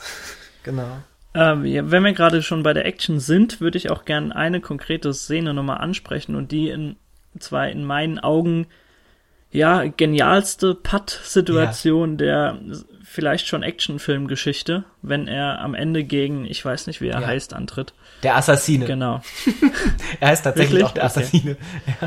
Spricht, spricht der schon wieder mit für die unglaubliche Realitätsnähe des Films. Ja. Aber gut, äh, Boah, das war so geil. Das war so ein geiler war Kampf. so ey. geil. Das war der Shit. Okay, dann, dann muss, möchte ich jetzt trotz, doch noch mal, also weil es gerade so schön passt, weil du den Kampf ansprichst, Daniel. Dieser Film, genauso wie Raid 1, hat eine ganz klare Computerspielästhetik, die sich auch wieder, äh, beziehungsweise nicht Ästhetik, sondern ist sehr an so eine Dramaturgie vom Computerspiel angelehnt, weil auch dieses End, diese Endsequenz läuft genauso ab wie ein Computerspiel. Er kommt quasi rein in diese letzte, äh, in die letzte Umgebung, in die letzte Szenerie Zum Boss. genau, zum er hat Boss, mehrere hat am Stufen zu, Anfang- ab, abzuarbeiten. Hm. Genau, im ersten ist das noch ganz explizit mit den äh, Hotel, äh, nicht Hotel, Hochhaus, Stockwerken, die sie sich hocharbeiten müssen. Und da ist es so, dass er am Anfang gegen ganz viele komische Minions quasi kämpfen muss, also normale Untergebene. Dann kommt er in die nächste Stufe, muss gegen Baseball Bad Boy und gegen Hammer Girl gleichzeitig antreten. Und dann kommt der Endboss-Fight gegen den Assassinen quasi. Der Endboss-Fight ist halt auch ein echter Endboss-Fight. Das ist ein Brett. Das ist der geilste Kampf. Ich lehne mich, der geilste Zweikampf, den ich jemals gesehen habe. Da lehne ich mich jetzt mal aus dem Fenster. Also ich musste an den einen Kampf von Jackie Chan denken. Es gibt so einen legendären Kampf von ihm, wo er gegen einen anderen Gegner kämpft und beide sind komplett auf Augenhöhe. Und normalerweise kennt man das ja auch bei Jackie Chan, dass der alle fertig macht. Und in dem Fall nimmt er sich quasi eine kurze Pause während des Kampfes, um sich zu überlegen, wie er den besiegen kann, weil er es offensichtlich mit seinen normalen Möglichkeiten nicht schafft. Und nach dieser Pause hat er sich dann irgendwie was überlegt und versucht so mit ganz viel Lockerheit und Spaß bei der Sache quasi, um den Gegner dann so zu überraschen und kann ihn dann besiegen. Ich, ich denke mal, wir werden das einfach verlinken in auf, unterhalb. Ich, Ja. Da gibt's diverse Videos auf YouTube, aber ich kann jetzt gerade den Filmtitel nicht nennen. Ähm, auf jeden Fall war das so eine ähnliche Situation, weil es dort auch jetzt bei The Raid 2 hin und her ging und eigentlich waren beide gleichwertig und du wusstest Ja. nicht unbedingt, in welche Tendenz es gehen wird. Und dann gibt es diese eine Pause, wo beide eigentlich schon enorm haben einstecken müssen ja. und wissen, das ist ein Kampf auf den Tod und einer wird es nicht überleben. Ja. Beide dieses, Blut dieses Wissen ja. siehst du den an und auch den Respekt für den Gegner mhm. und so. Und dann geht es eben wieder los. Fand ich großartig. Ich krieg gerade schon wieder Gänsehaut, als wir drüber das reden. Vor allem ja. Paul, besonders das. pikant ist die Szene, weil bis, bis dato war ähm, Rama immer die Person, der man als Zuschauer vertraut hat. Der gewinnt jeden Kampf. Das hat er in The Raid 1, hat er als einziger mehr oder weniger überlebt. The Raid 2 hat er bis dato jeden Kampf gewonnen. Und dann kommt er zu der Etablierung dieser Endsequenz ähm, in das Büro von dem äh, Mafia-Boss und muss dann schon das erste Mal gegen den Assassinen kämpfen. Und das ist der erste Kampf, den er verliert. Er kann quasi nicht gewinnen, wird gefangen genommen und muss sich dann aus dieser Gefangenschaft erst befreien. Und dementsprechend ist es besonders dieses nochmalige Aufeinandertreffen pikant, mhm. weil du siehst, okay, das ist der erste Mensch in den ganzen beiden Filmen, der ihn jemals besiegt hat. Jetzt wird's ja, krass. Der ihm zumindest auch gleichwertig eben ist. Das ist ja. genau. wunderschön. Und äh, ich, ich finde das einfach ganz, ganz toll, gerade einfach bei, bei asiatischer Action, die inszeniert wird, dass du, dass du in jeder Sekunde diese, diese Ehre und diesen Stolz, die sie einfach empfinden, ja, in, in jeder Faser spürst und sie, das, was ihr gerade schon angesprochen habt, also sie warten wirklich und wissen dann, okay, einer von uns beiden wird sterben und sie machen einfach verdammt nochmal weiter. Und ich hätte, ich glaube, ich hätte mir die Szene noch 20 Minuten länger ganz ehrlich anschauen können. Ich musste, ich habe ja. da gesessen, ich musste meine Augen wieder zurück in die Augenhöhlen drücken, nachdem die Szene fertig war. Ja. Ich war auch, wieder hochschieben. Ich war auch fertig nach der Szene. Ich war wirklich physisch kaputt ja. nach der Szene, weil ich so mitgefiebert hat, weil das so intensiv, also dieser Kampf hat eine ganz eigene Dramaturgie. Und dieser Kampf, wie gesagt, wir haben es ja schon gesagt, mit diesem retardierenden Moment, wo mhm. beide am Ende wieder zusammen sind. Am Anfang hast du dieses Gunfight-Moment, wo beide so mit ihren Füßen auch so, so sich so ganz krass gegenüberstellen. Den hast du auch in den Trailern relativ häufig. Und dann folgt ein Move, eine Reaktion, dann ist wieder Stille. Dann kommt der nächste Move, wieder eine Reaktion, Stille. Da wird abgetastet. Da gucken ja. beide, wie funktioniert der andere, welche Moves hat er drauf. Das sind so quasi so erste Eierzeigen von beiden. Mhm. Und das, so das taktische. Ja. Genau, das ist wie, wie so ein Gunfight, wo du quasi beide ziehen die Pistole mhm. und dann wird wieder äh, ist, ist der Fight auch schon zu der, Ende. Der, und das passiert dreimal und dann geht's richtig Der los. Kampf hat mir auch jetzt wieder vor Augen geführt, wie verdammt schwierig es einfach auch ist, eine grandiose Kampfszene genauso gebührend einfach in Szene zu setzen und auf Kamera zu bannen. Ich habe äh, ich ja. habe jetzt gesagt, habe ich überhaupt gesagt, dass ich vorhin noch, also dass ich die Tage nochmal Man from Nowhere danach geguckt habe und er ja, hat ja. tatsächlich wirklich in ein, zwei Szenen damit zu kämpfen, dieser dieser wirklich tollen Actionsequenz auch eine gebührende Kamera zu liefern. Und äh, er schafft es in weiten Teilen, aber manchmal auch nicht. Und ich finde, dass das macht The Raid einfach so im, im Vorbeigehen so, so unglaublich leicht, mit der Kamera und mit dem Schnitt und mit der Kadrierung wirklich in jeder Szene so gut umzugehen. Ich würde da vielleicht gerne noch eine andere Szene im Gefängnis einwerfen, wenn äh, ja, wenn dieser Kampf schon tobt im Gefängnis und dann kommt dieser. Also man muss da, da kurz was zu sagen, ja? was das für eine Szene ist. Also es ist ein Gefängnisinnenhof. Genau. Also die Matt-Szene sprechen ja. wir jetzt. Und genau, es regnet in Strömen, es ist äh, alles matschig, weil da eben kein Teer ist oder sowas, sondern nur Dreck. Genau. Und es entwickelt sich eine Schlägerei zwischen quasi allen Gefängnisinsassen, ja. was wahrscheinlich 100 Leute sind, und dann auch, auch noch den Wärtern, Wächter, genau, Wachen, ja. genau. die dann äh, mit einprügeln und die haben ihre Schlagstöcke. Es gibt ein paar Messer und sowas und ansonsten diverse Faustkämpfe. Genau. Und dann und jetzt darfst du weiter. Und dann setzt quasi ein Topshot ein und fährt ganz ganz langsam nach unten. Also die wirklich diese 100 200 Menschen suhlen sich in zwei Meter hohem Matsch und das ist eigentlich so eklig und hat gleichzeitig auch fast wieder so eine Ästhetik von einem, von einem Gemälde, würde ich fast sagen, dass es einfach wunderbar ist, da zuzugucken. Und äh, so gibt's einfach sehr, sehr viele Momente in diesem Film, die einfach mit der Kadrierung und mit, der, mit dem, auch mit dem Schnitt äh, wunderbar eingefangen sind. Gerade in den Actionsequenzen. Und da zeigt sich zeigt sich auch die filmische Kunst deutlich stärker als bei The Raid 1. Ja, definitiv. Zusätzlich zu, zu dem äh, höheren Budget, was du eindeutig dann auch siehst. Aber dadurch, dass dieser Film sich auch ruhige Sequenzen gönnt, hast du eine unglaublich krasse Ästhetisierung von diesen ganzen mhm. Sachen. Du hast eine deutlichere Farbwahl, die, die Farbästhetik ist auch wunderschön, du hast klare Farben, mhm. du hast, könntest sogar schon fast diversen Charakteren eine gewisse Farbe zuordnen letztlich. Ähm, das finde ich zum Beispiel auch ganz schön bei dem Endfight, wo er dann in dieses weiße Sterile kommt, Ja. was immer durchsetzt ist, das ist ja in der Küche Ja. quasi. Da hast du immer so grüne, so hellgrüne ähm, Kräuter, die überall verteilt sind. Und ähm, der Assassine wird zum ersten Mal wirklich in, in Action gesehen, als du ihn durch ein grünes Bambusfeld laufen siehst, was auch wieder so dieses Grüne quasi durchzieht und so. Ähm, aber dadurch, dass diese ruhigen Sequenzen ist, hast du quasi unglaublich viele schöne Einstellungen einfach, die du gerne anschaust. Ja. Neben den geilen Kampfsequenzen, die halt auch richtig geil Die, diese sind. Farbvariation, die du jetzt auch angesprochen Ich hast. möchte, Moment, ich, Ja. ich muss noch mal zumindest gleich zu der Gefängnisszene. Ja, da Ja, kommen ich wir direkt auch da gleich nochmal zurück. Okay, zurück. okay, dann Einfach nur zu dem deinen Punkt, den Paul gerade erwähnt hat. Und zwar, ähm, diese Farbvariation zieht sich wirklich durch den kompletten Film. Ähm, also es kommt dem Film natürlich zugute, dass er einfach sehr, sehr breiter angelegt ist und nicht einfach in zwei Stunden in einem Hochhaus spielt, weil äh, im ersten Film war wirklich alles so in, in so einem ja gewissen grau-braun. ähm, diese Wohnungen waren teilweise auch wirklich sehr, sehr heruntergekommen.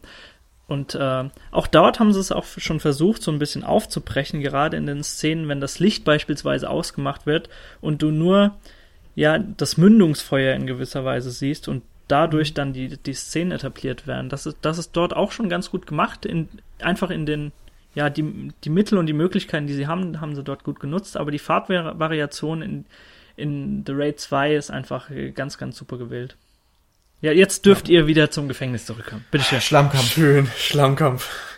Also was mich da einerseits beeindruckt, ist, wie gut es einfach kampftechnisch aussieht. Also, wie gesagt, es sind da 100, 200 Leute. Das musst du perfekt durchchoreografieren. Was für eine krasse Koordination das befordert. So. Unglaublich. Ich weiß nicht, wie lange die dafür trainiert haben, aber es muss gefühlt ein Jahr gedauert haben. Weil es, es sind eben Einzelkämpfe, es sind Kämpfe zwischen zehn Leuten, es sind diverse Dinge irgendwie am Laufen. Und es gibt unglaublich viele lange Einstellungen da drin, wo Ja. die Kamera dann den einen Kampf filmt. Der eine wird zurückgestoßen, sie folgt ihm beim Fall und fängt dann wieder einen neuen Kampf ein. Weil gerade jemand noch an der Kamera findet. vorbeiläuft und dann folgt die Kamera dem, der vorbeiläuft und ist läuft ihm plötzlich hinterher. Dann, wird, dann stürzt er Schnitt. wieder und dort, wo er stürzt, ist ein anderer Kampf, der dann weitergeht. Und also es gibt keinen Schnitt und so. Das ist so gut. Es kann mir auch. Dann hast ja, du- es kann mir auch keiner äh, erzählen, dass man sich einfach exakt perfekt bewegen kann in zwei Metern Matsch. Also das erfordert so viel Koordination einfach von jedem, jeder Person, die da mitmacht. Ja. so viel Anstrengung Ja. auch Du hast- rein körperlich. Du hast eine Szene, wo zwei Insassen versuchen zu fliehen über den Zaun und dann kommt die Kamera, folgt, also die ist in einem Kampf drin, die beiden lösen sich aus dem Kampf, die Kamera folgt denen, wie sie an den Zaun hochklettern, die Kamera fährt hoch, wird rüber, da kann theoretisch ein versteckter Schnitt drin sein, in dem Moment, wo zu diesem äh, Sniper-Schützen rüber geswitcht wird, dann wird wieder zurück geswitcht, also so eine Kameraschwenk wird da äh, gemacht. Und dann fallen sie wieder runter, dann geht die Kamera wieder runter und geht wieder ins Kampfgeschehen rein. Ja. Und das ist so ein smoother Übergang einfach, wo du wirklich, was, was diese wenige Schnittfrequenz ist in diesem, also ich finde gerade in dieser Schlampfszene, wird es auf die Spitze getrieben. Ja. Weil ich glaube, während dieser ganzen Szene vielleicht acht, neun Schnitte hast, Ja. in dieser ganzen fünf Minuten fucking Kampfszene, wo hundert mehr Leute kämpfen, Ja. das ist so, so also die gut. Mhm. Szene ist wirklich das erste richtig fette Ausrufezeichen. Ja. Es gibt vorher schon diese Toilettenkampfszene, die aber noch verhältnismäßig gewöhnlich ist. Ja. Ist auch super, aber bietet eben nicht so viel Neues. Und dann kommt das Ding und das ist einfach ein Brett.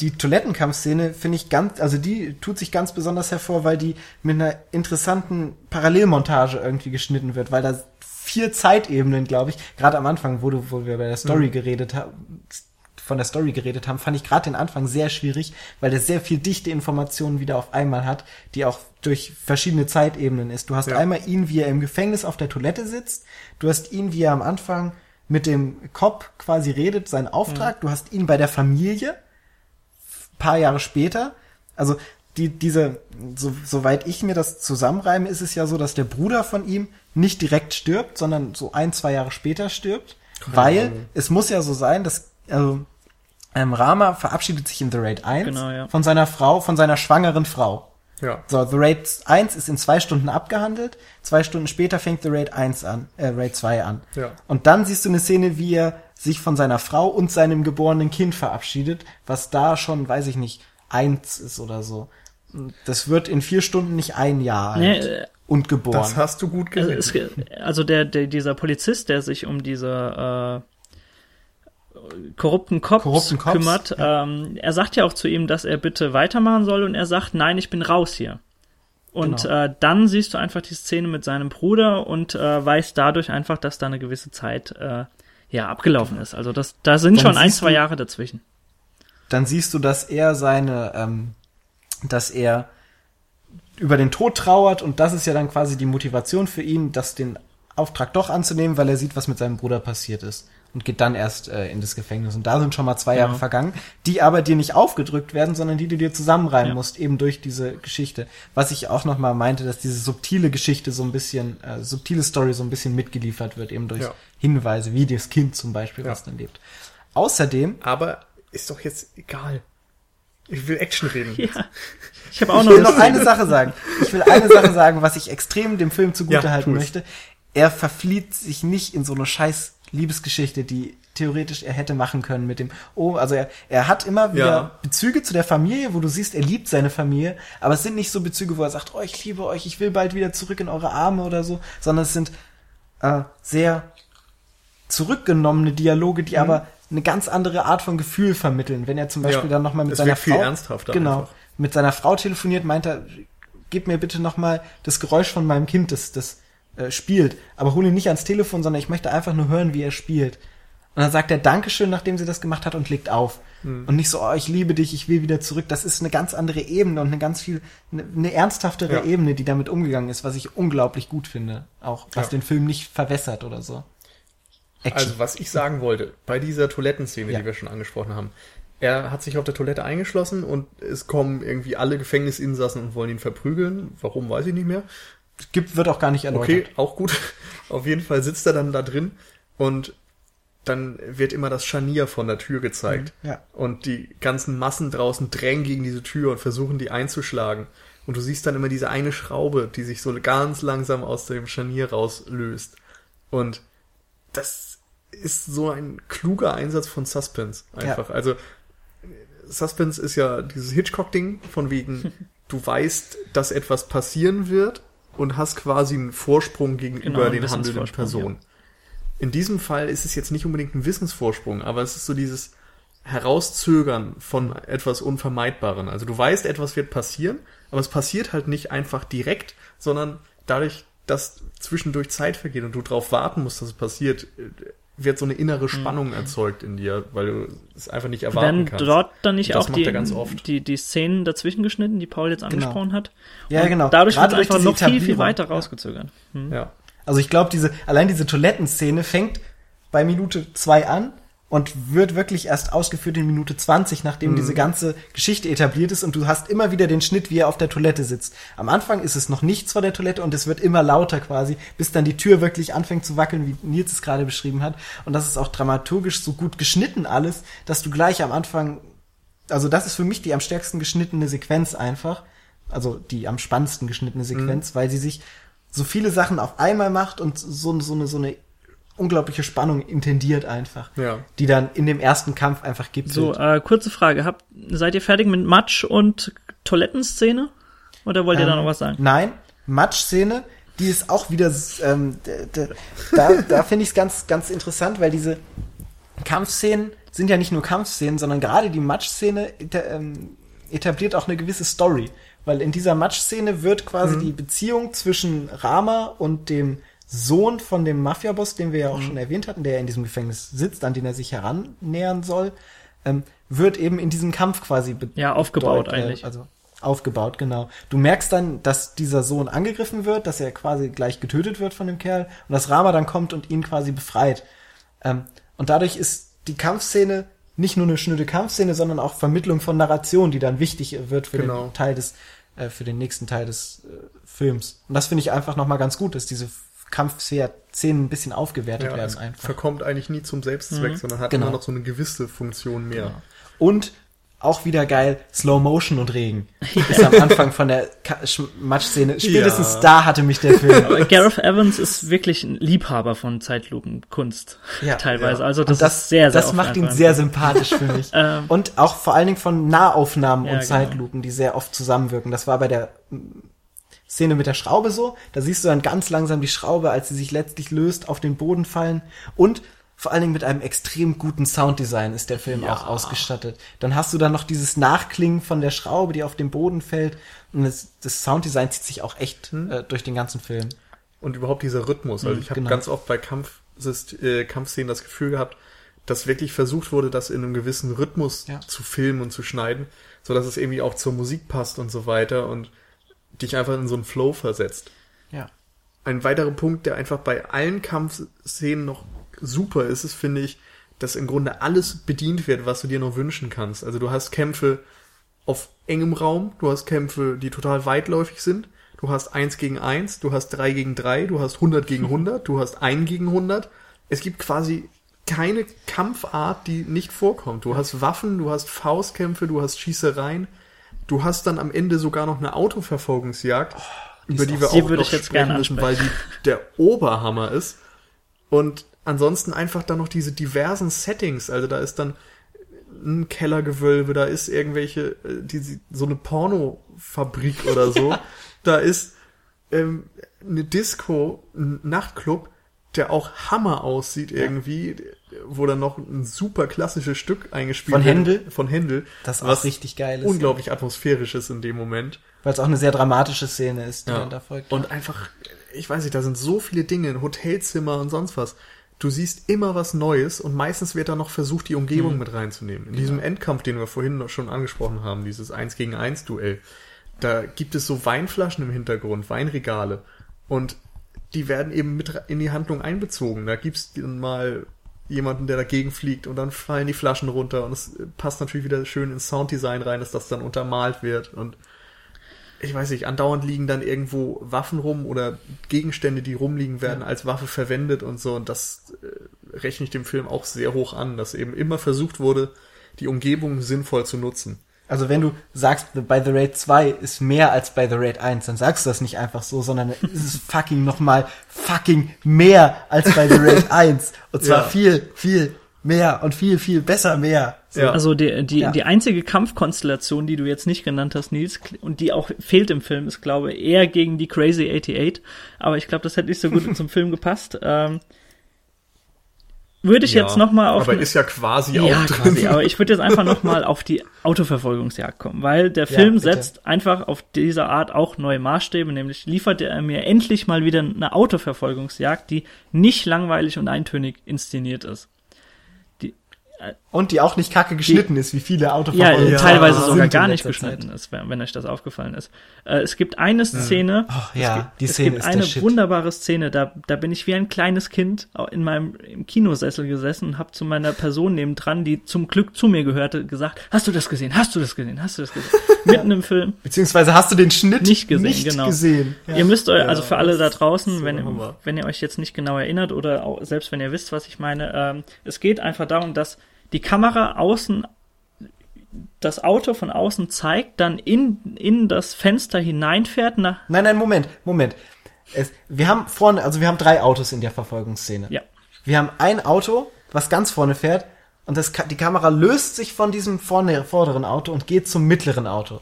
Und dann kommt das, was Genau, du jetzt und sagst. fährt dann in das Fenster rein, hinten auf den Rücksitz und zum Hinterfenster auf der anderen Seite wieder raus.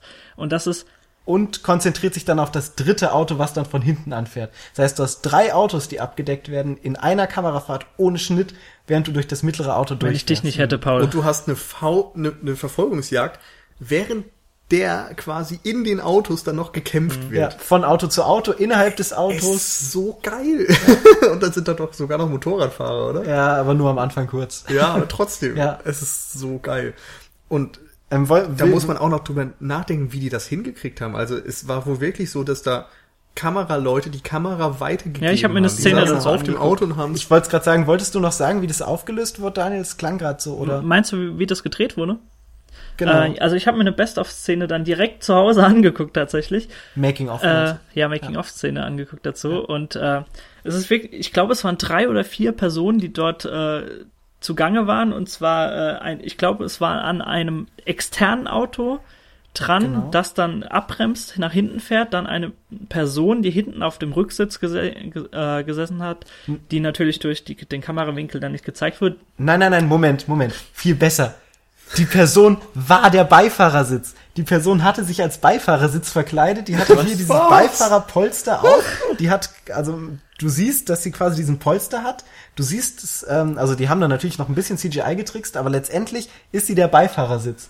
Und das Geil. heißt, in dem Moment geben sie die Kamera quasi auf äh, den Fahrer und der Beifahrersitz ist in Indonesien auf der linken Seite.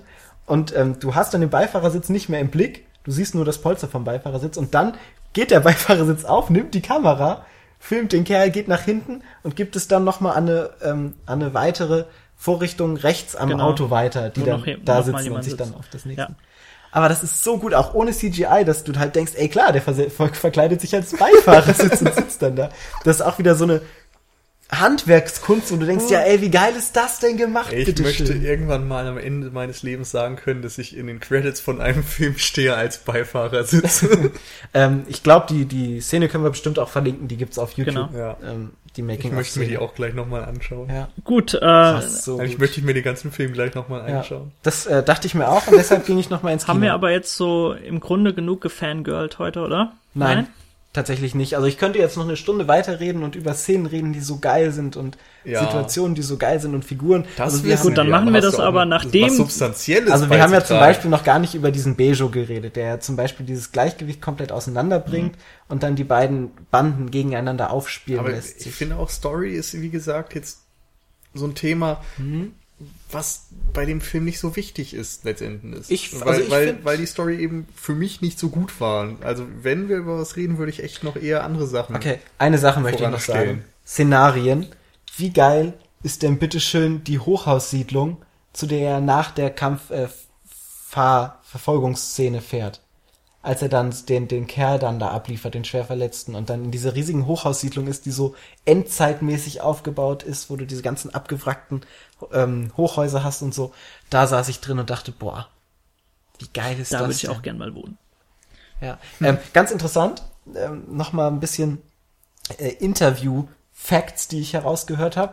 Gareth Evans will ja einen dritten Teil machen. Und der dritte Teil soll zwei Stunden vor dem Ende des zweiten Teils einsetzen.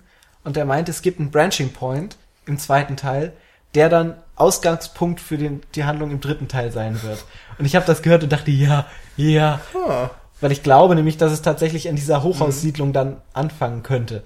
es wird auf jeden Fall nicht weniger komplex. Nee, aber äh, ich habe jetzt schon voll Bock auf den dritten Teil, nachdem ich den gesehen habe, weil ich gemerkt habe, dass also ich hatte krass hohe Ansprüche an den Film. Ich habe den so gehypt, ich habe die Trailer gesehen. Äh, Eigentlich müssen wir die auch alle noch mal reinhauen, weil die wirklich die Trailer alleine sind schon so ein geiles Kunstwerk gewesen. Ich habe die bestimmt schon 20, 30 Mal gesehen, die Trailer. Ich habe Abende damit verbracht, mir den Trailer fünf, sechs Mal hintereinander anzuschauen. Ähm, und da war ich extrem gehypt auf den äh, Film und der ist den Ansprüchen, also meinen Ansprüchen gerecht geworden. Und da habe ich gemerkt, dass Gareth Evans einfach auch äh, ja, den Ansprüchen gerecht werden kann. Deshalb freue ich mich jetzt zu Recht auf den dritten Teil. Das war doch im Grunde schon ein schönes Genau. Fazit. Kann einer von uns beiden gleich weitermachen. Also, bei mir ist es, wie gesagt, länger her, dass ich den Film gesehen habe. Bei mir ist von der Story nicht viel hängen geblieben, was ich aber auch nicht schlimm finde, denn ich erinnere mich noch an sau viele Action-Szenen und das ist eben das, was The Raid 2 definitiv ausmacht. Ich finde, er hätte gerne wieder ein bisschen mehr wie der erste Teil auf Handlungen eben verzichten können zugunsten der Action. Aber das, was er da abliefert, ist so ein derbes Brett. Also ich habe in den letzten Jahren vielleicht, äh, ich, äh, sagen wir ehrlich, ich habe noch nie im Kino so einen krassen Actionfilm gesehen, der teilweise unglaublich brutal ist. Also wer zeit, zart beseitet ist, sollte sich das vielleicht mal überlegen. Da werden wirklich aus einem halben Meter Entfernung mal auch mit einer Schrotflinte Köpfe zersäbelt. Es gibt übrigens äh, nochmal äh, viele äh, ne, ne, ne Delete-Scene, wo so ein Gang War nochmal dargestellt wird, der auch mit Waffen dann ausgeführt ist, der auch sau krass ist, muss ich dir auch nochmal zeigen. Ja. Wo ich auch denke, boah, fuck, was ist, das ist krass. Also es ist eigentlich ein Wunder, dass der unzensiert ins deutsche Kino gekommen ist. Und eigentlich lohnt es sich jede Sekunde davon. Also, wie gesagt, Handlung hat Schwächen und so, aber es gibt so, so, so, so, so viel, was einen irgendwie drüber hinwegsehen lässt. Von der Action bis zum Sounddesign, bis zum, bis zur Spannung. Und also ich, ich hatte wirklich teilweise einen offenen Mund. Ich musste lachen, weil ich nicht realisiert habe, ja. was dieser Film mir da gerade bietet. Also klare Schauempfehlung für alle, die gerne Action mhm. sehen, auf jeden Fall. Ähm, zur Handlung noch mal kurz. Das hatten wir auch schon mal angesprochen. Ich finde aber, dass die Handlung auch wenn du, wenn sie nervig ist, also wenn sie dich nicht mhm. so mitreißt, sie trotzdem nicht die Kampfszenen abwertet, sondern die Kampfszenen eben dadurch, dass sie diese Ruhephasen hat, nochmal aufwertet dadurch und quasi so ein bisschen Mittel zum Zweck vielleicht auch ist. Ja, aber für ein Mittel zum Zweck ist, nimmt sie eben Das haben wir aber doch schon durchgekaut. Aber ist egal, ja, hatten wir schon. Gut. Gut, dann bin ich dran, ne? Daniel. Äh, ja. Paul, du hast schon das richtige Wort in die Runde geworfen in deinem Fazit, nämlich Erwartungshaltung. Und die war eben ganz, ganz hoch, auch wenn, wenn, wenn das nur in gewissen Fankreisen einfach, die den ersten Teil gesehen hatten, galt, war es einfach so, dass der erste Teil damals ein Überraschungshit war. Er ist gekommen und hat uns einfach so als, als Perle, die von Mund zu Mund Propaganda einfach äh, propagiert wurde und gesagt hat, hey, hey, super Film, guck dir den mal an, der, der ist genau was für dich. Äh, so wurde der Film einfach weitergereicht und man, man hatte eigentlich komplett überhaupt gar keine Erwartungshaltung an den Film und gerade deswegen hat er mich vielleicht auch damals richtiggehend umgehauen. Ähm, bei dem zweiten, gerade weil wir den ersten so so hoch schätzen, ist die Erwartungshaltung natürlich umso größer und äh, selbst wenn die, sagen wir, die, die story-relevanten Szenen mich auch, auch aufgrund der Länge des Films, also wir haben ja mehrmals jetzt schon erwähnt, dass er 150 Minuten geht, teilweise schon ermüdet haben, haben mich einfach die Action-Szenen, die einfach so grandios in Szene gesetzt und inszeniert sind, immer wieder auf dieses Level geholt, dass du gesagt hast, okay, fantastischer Film und deswegen ist, ist The Raid 2 auch komplett meiner Erwartungshaltung gerecht geworden. Und das musst du erstmal gerade im Action-Genre auch schaffen, äh, wo es natürlich auch, wenn wir jetzt mal nochmal das Beispiel heranziehen mit Expendables, immer größer und in allem größer werden muss, äh, was teilweise ja gar nicht mehr geht, dass das schon ein hohes Gut ist, wenn das wirklich richtig gemacht wird und gut funktioniert. Und äh, Nils, du hast schon gesagt, jeder, der auf Actionfilme steht, guckt euch den Film an, guckt euch ihn mehrmals an, guckt euch The Raid 1 nochmal an. Ja. Ja, ihr werdet in diesem Jahr nichts Besseres ja, sehen. Genau, das kann man so festhalten. In den nächsten Jahren auch. Für nicht. mich ist The Raid 2 bisher der perfekte Actionfilm. Also ich habe ja die Schwächen nicht gesehen, die ihr ja. gesehen habt. Für mich ist das alles genial. Ich feiere die Charaktere, ich feiere die Story auch. Ich feiere jede einzelne Einstellung, jede einzelne Kamerafahrt. ich feiere jede einzelne Sekunde dieses Films. Ja, Für mich Paul. ist es wirklich der perfekte Actionfilm und der beste Film des Jahres 2014. Und das ohne Jason Statham. Ja, ist richtig. Wow. Das mal aus deinem Mund ist mein neuer Jason Statham. okay. Dann haben wir es für heute, oder? Genau. Dann äh, bleibt uns auch nicht genau. mehr viel zu sagen. Jetzt muss nur unser Moderator noch Eigenwerbung machen, dann ist gut. Aus Moderator. Ja, also. Moderier mal ab jetzt. ähm, wenn ihr noch Lust und Zeit habt, jetzt nach diesem Inferno, nach diesem Podcast Inferno uns etwas Lob zu spenden, dann könnt ihr das gerne auf iTunes tun. Ihr könnt eure Fäuste gern Bewertungssterne äh, hämmern. Ihr könnt euch gerne, ähm, könnt uns gerne Kritik dalassen, gute und schlechte, aber konstruktive bitte Kritik. ihr könnt uns gerne auf Cinecouch ähm, .net. .net Kommentare Denn schreiben. wir sind auch nett. und machen nette Witze. Ja, also ihr könnt uns da Kommentare schreiben, ihr könnt uns flattern. Das würde einen kleinen finanziellen Obolus für uns bedeuten, womit wir theoretische Serverkosten, also nicht theoretische, sondern praktische, ganz reelle Serverkosten ähm, tragen könnten. Das würde uns helfen. Ansonsten freuen wir uns einfach über die Aufmerksamkeit. Genau. Und geht ins Kino, schaut euch The Raid 1 an und seid genauso begeistert wie wir. Wenn nicht, dann macht ihr irgendwas falsch. Gut, dann bis also, nächste Woche. In irgendeiner anderen Konstellation werden wir uns dann vermutlich wieder hören. Genau. genau. Wir senden euch einen schönen kleinen Faustkampf, Schlamm, Verfolgungs... Genau, gibt's keine High Five, sondern High Fist. High Fist. Internet High Fist. High Fist an euch. Ciao, ciao. Gehabt euch wohl. Pam. Tschüss.